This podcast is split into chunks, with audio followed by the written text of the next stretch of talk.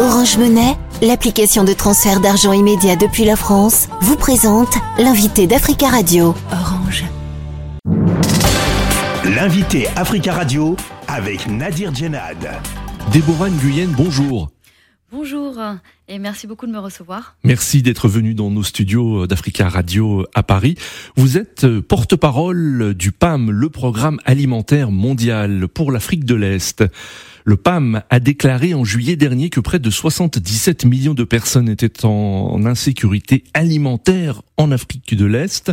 C'était en juillet dernier. Quelle est la situation aujourd'hui? La situation aujourd'hui en Afrique de l'Est est très très grave puisqu'on euh, a eu euh, trois années consécutives euh, de sécheresse dans la corne de l'Afrique, c'est-à-dire au Kenya, en Éthiopie et en Somalie.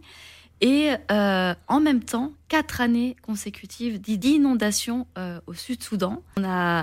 Plus de 65 millions de personnes qui souffrent de la faim aujourd'hui en Afrique de l'Est, qui est pratiquement euh, l'équivalent de la population française, donc c'est énorme. Quels sont les pays les plus concernés par cette insécurité alimentaire? Vous avez cité quelques exemples, mais quels sont les autres pays euh, aussi touchés? Les pays les plus touchés dans notre région sont euh, donc la Somalie, l'Éthiopie, le Sud-Soudan et malheureusement le Soudan également, euh, avec la guerre qui aggrave la situation dans toute la région. Est-ce que pour des pays comme la Somalie, l'Éthiopie ou même le Soudan hein, que vous venez d'évoquer, les crises politiques se mêlent aux conséquences du réchauffement climatique? C'est exactement euh, ce que vous venez de mentionner. La première cause euh, de la faim en Afrique de l'Est, c'est le mélange des conflits, du changement climatique, mais aussi à tout cela s'ajoute la crise économique mondiale, donc avec l'inflation et euh, l'augmentation euh, du prix de la nourriture, mais aussi le prix euh, du gasoil. Hmm. L'ONU avait affirmé récemment avoir besoin de 7 milliards de dollars pour éviter une catastrophe dans la corne de l'Afrique.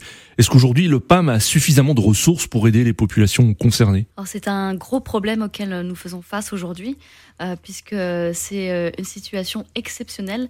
L'insécurité alimentaire n'a jamais été aussi élevée dans cette région depuis une décennie.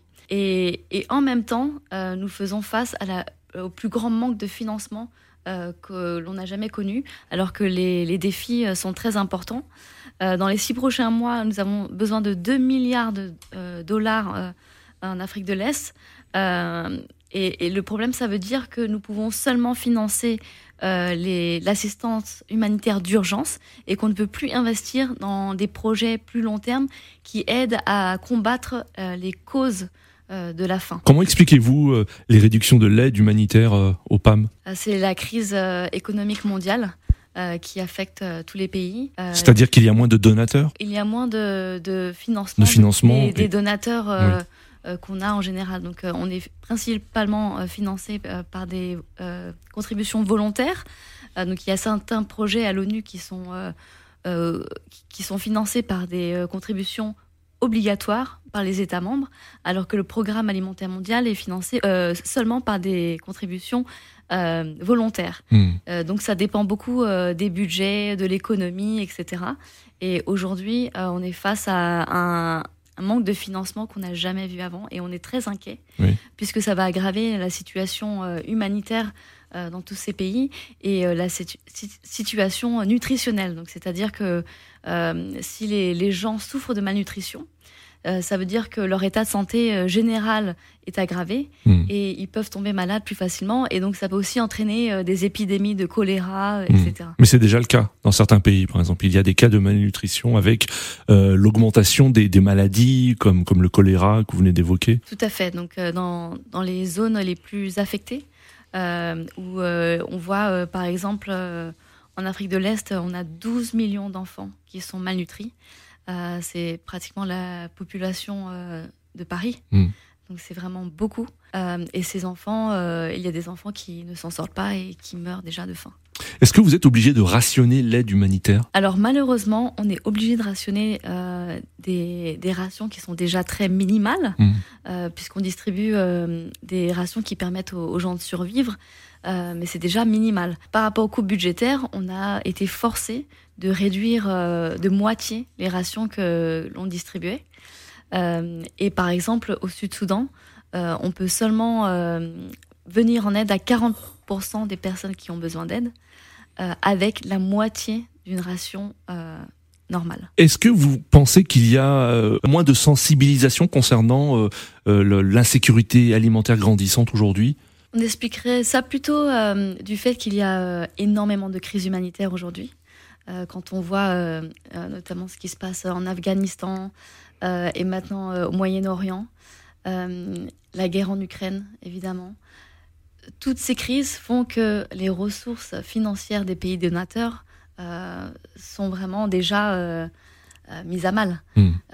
et de ce fait, c'est difficile de répondre à toutes les crises humanitaires comme on devrait le faire. Et encore une fois, c'est vraiment compliqué puisque le programme alimentaire mondial a pour but aussi de, de de donner des solutions euh, sur le long terme mmh. pour euh, améliorer la résilience euh, des communautés qui sont affectées par le changement climatique notamment.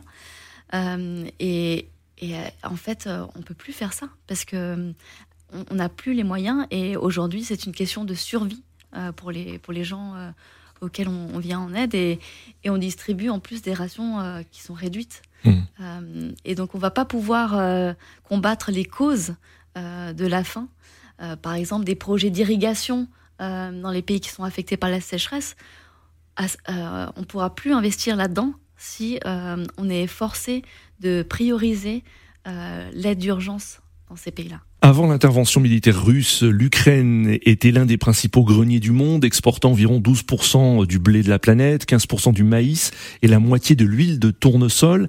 Est-ce que cette guerre a des conséquences sur l'augmentation de l'insécurité alimentaire en Afrique de l'Est? Oui, tout à fait. Euh, et justement, cette guerre, a un impact euh, mondial, euh, puisqu'en Afrique de l'Est, il y avait énormément de blé qui était importé.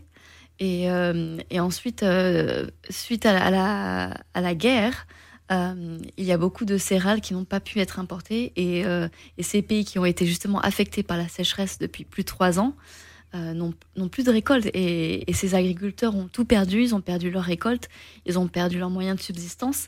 Et donc, euh, le fait qu'on ne puisse plus importer euh, du blé d'Ukraine impacte également la sécurité alimentaire euh, hmm. en Afrique de l'Est. Déborah Nguyen, votre zone concernée, c'est l'Afrique de l'Est, mais l'actualité aujourd'hui est marquée par les tensions au Proche-Orient.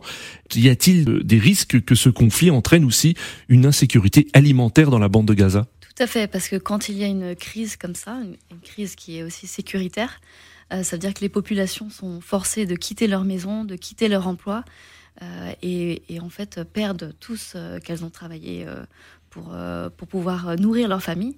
Et donc on s'attend évidemment à une hausse de la faim à cause du conflit. Déborah Nguyen, merci beaucoup d'être venue dans nos locaux ce matin. Merci beaucoup de m'avoir reçu. Je rappelle que vous êtes porte-parole du programme alimentaire mondial, le PAM, pour l'Afrique de l'Est.